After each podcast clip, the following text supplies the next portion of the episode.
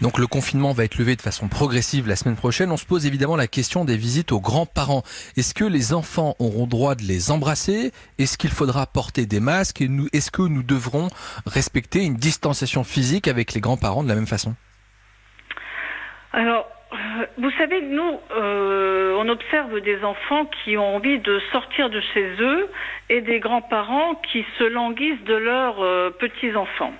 Tout le monde est resté confiné, ça a été un mal nécessaire en cette période d'épidémie puisqu'il fallait éviter la mise sous tension des services hospitaliers. Fort de tout ce que nous savons à présent, à savoir que les enfants sont peu malades, peu vecteurs de virus et que en plus ils étaient confinés chez eux, enfin ils sont confinés chez eux depuis presque deux mois. Ben, je dirais que là, les enfants, ils ont le droit d'aller voir leurs grands-parents et on a le droit d'avoir un peu d'interaction et de contact rapproché avec ses grands-parents. Nous sommes tout à fait rassurants et il faut que les enfants puissent aller voir leurs grands-parents. Il n'y a pas de risque actuellement pour que les enfants aillent voir leurs grands-parents.